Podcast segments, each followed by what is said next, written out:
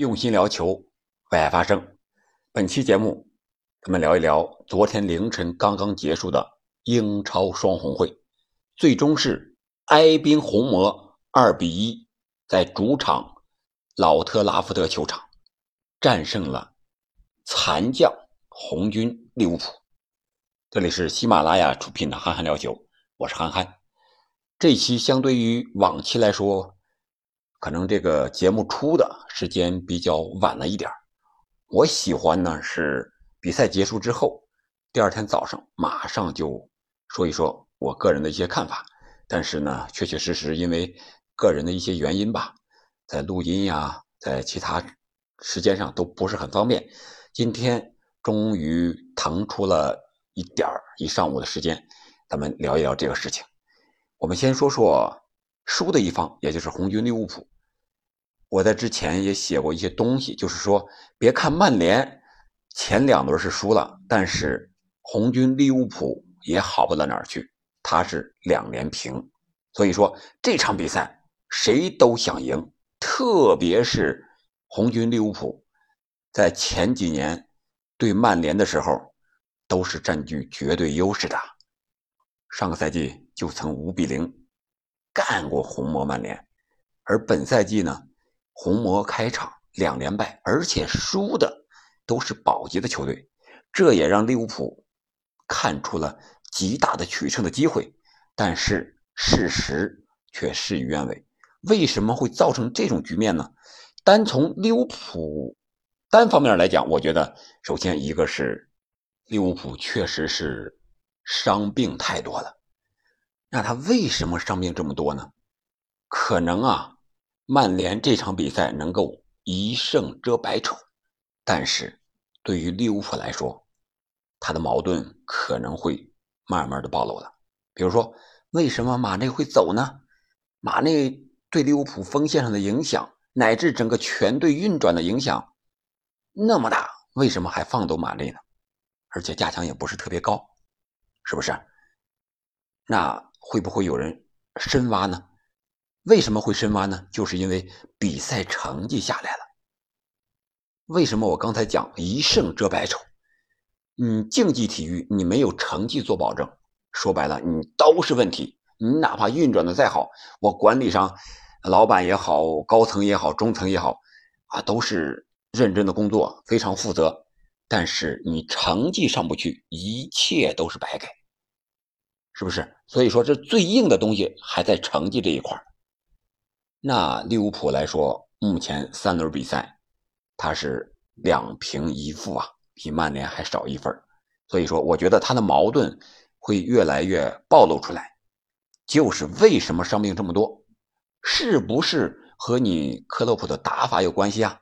就和这个学霸似的，你小学的时候是学霸啊，那我靠的是比别人用功，这个知识相对来说比较简单，我当了六年的学霸。结果呢？上了初中之后，他的学习模式变了。你还像小学那样用功，你就当不了学霸了。这时候你学习上的问题可能就暴露了很多。上了高中以后，可能就更多了。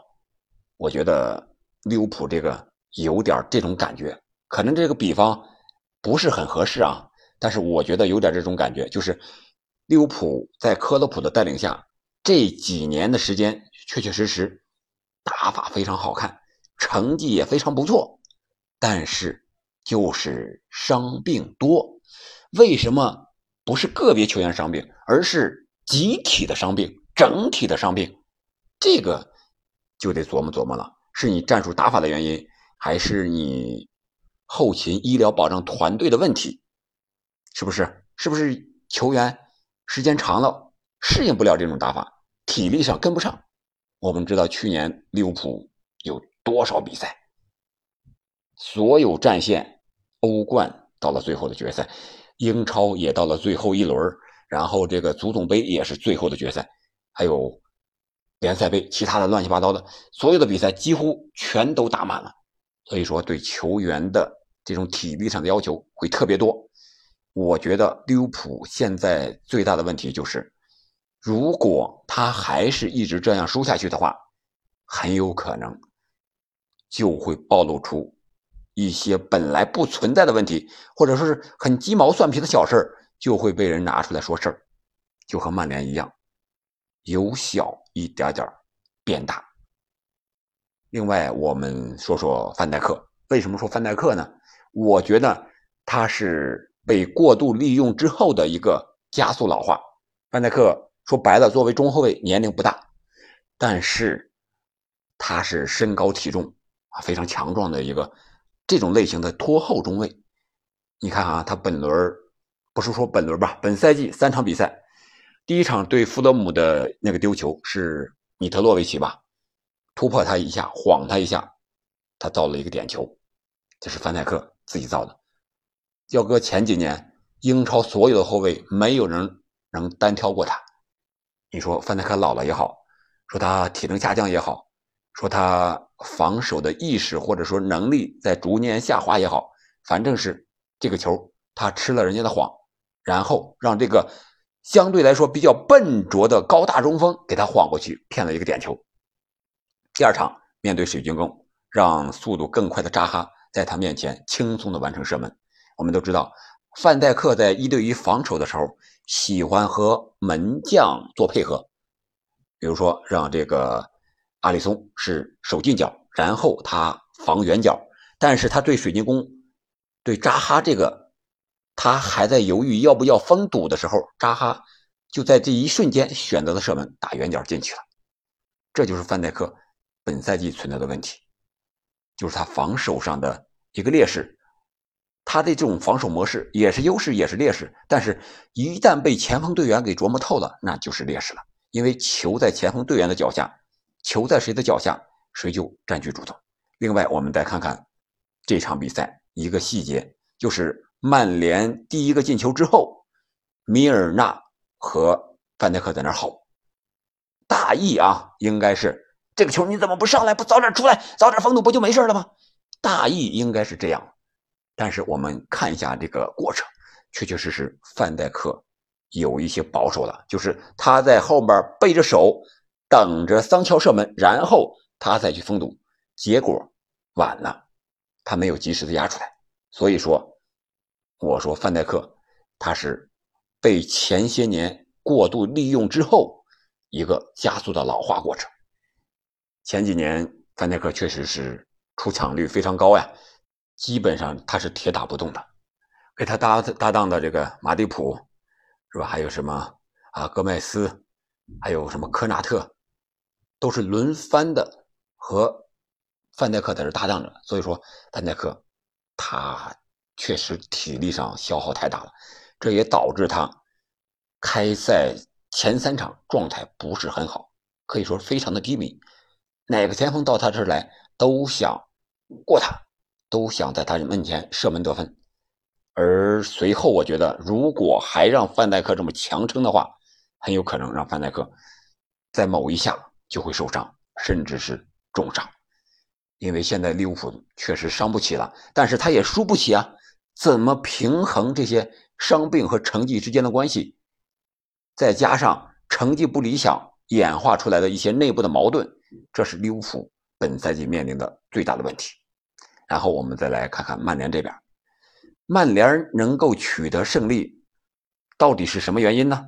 难道是上一轮踢完布伦特福德之后，少跑了十三点八公里，滕哈赫带着所有的球员一块儿罚跑十三点八公里，就是这十三点八公里的长度这个距离的原因吗？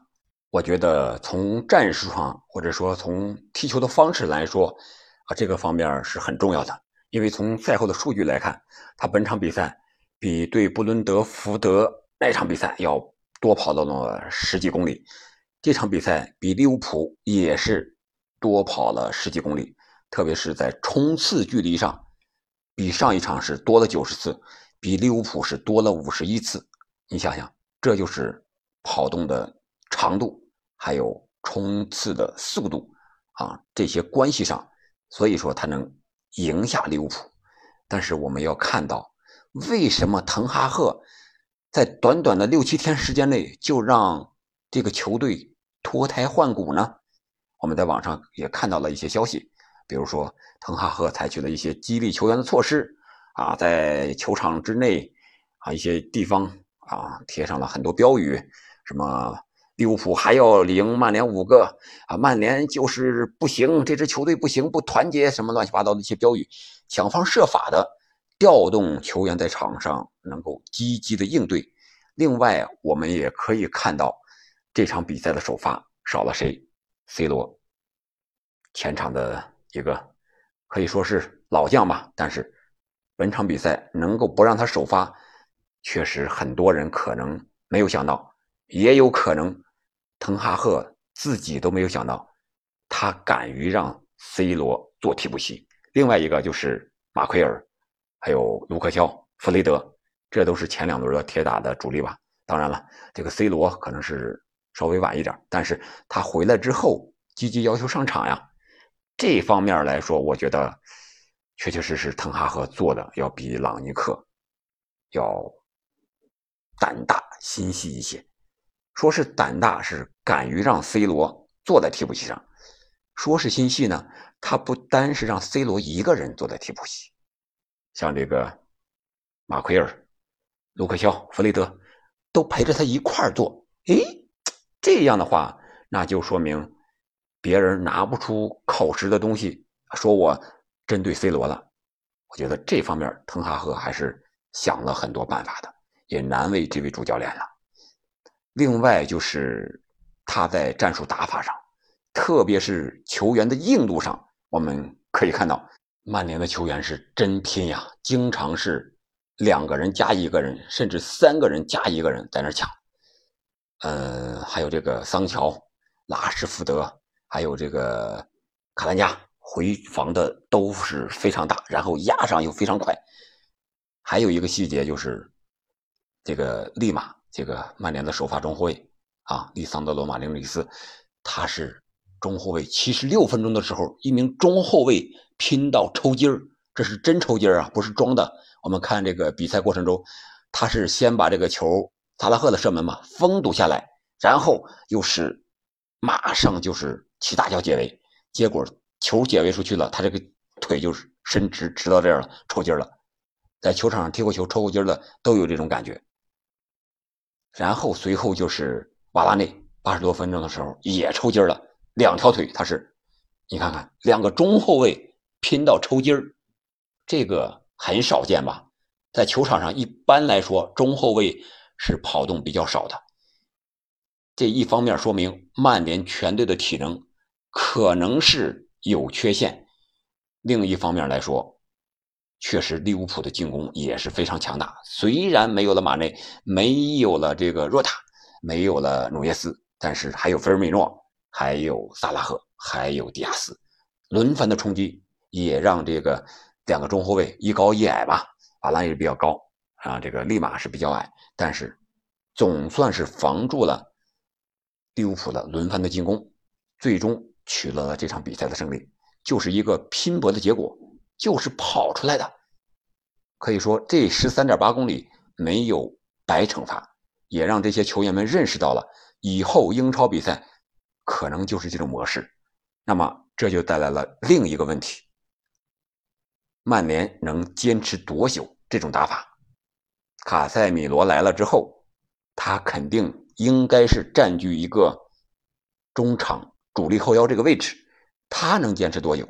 他对后防线在防守上能够提供多大的帮助？这还是一个未知数。另外就是其他的球队会不会和利物浦一样，还是和前两轮面对布伦特福德这种感觉？我觉得更大的可能是曼联的后防线在今后的比赛中经受更多的考验，应该还是高空轰炸。利物浦这场比赛给所有的球队做了一个错误的示范，就是脚下我可能不好打打败曼联，或者说是攻破曼联的一个防线，因为这个中后卫啊，他毕竟是这个个矮，脚下比较快。这场比赛立马发挥的确实非常好，也是一胜遮百丑，是吧？前两场输了，立马的所有的缺陷。都集中在头顶上，哎，这场比赛他赢了，所有的优点都集中在他的脚下。那随后所有的比赛中，只要有高中锋的，那肯定就是高空轰炸。这是之后英超比赛的一个趋势。为什么这么说呢？不光是这场比赛，我们看看曼城和纽卡斯尔联这场比赛，那纽卡斯尔抢曼城抢的，只要体能允许，我觉得这个纽卡完全可以大比分取胜曼城。只可惜啊。这种高压逼抢的模式，快速反击的模式，对体能的要求实在是太高了。我们再看看切尔西，他是零比三输给了利兹联，利兹联那抢的，打身后打的，非常的快，非常的犀利啊！所以说切尔西输了也不足为奇，这就是当今英超一个发展的趋势。再一个就是加上裁判，裁判对身体上的接触几乎是。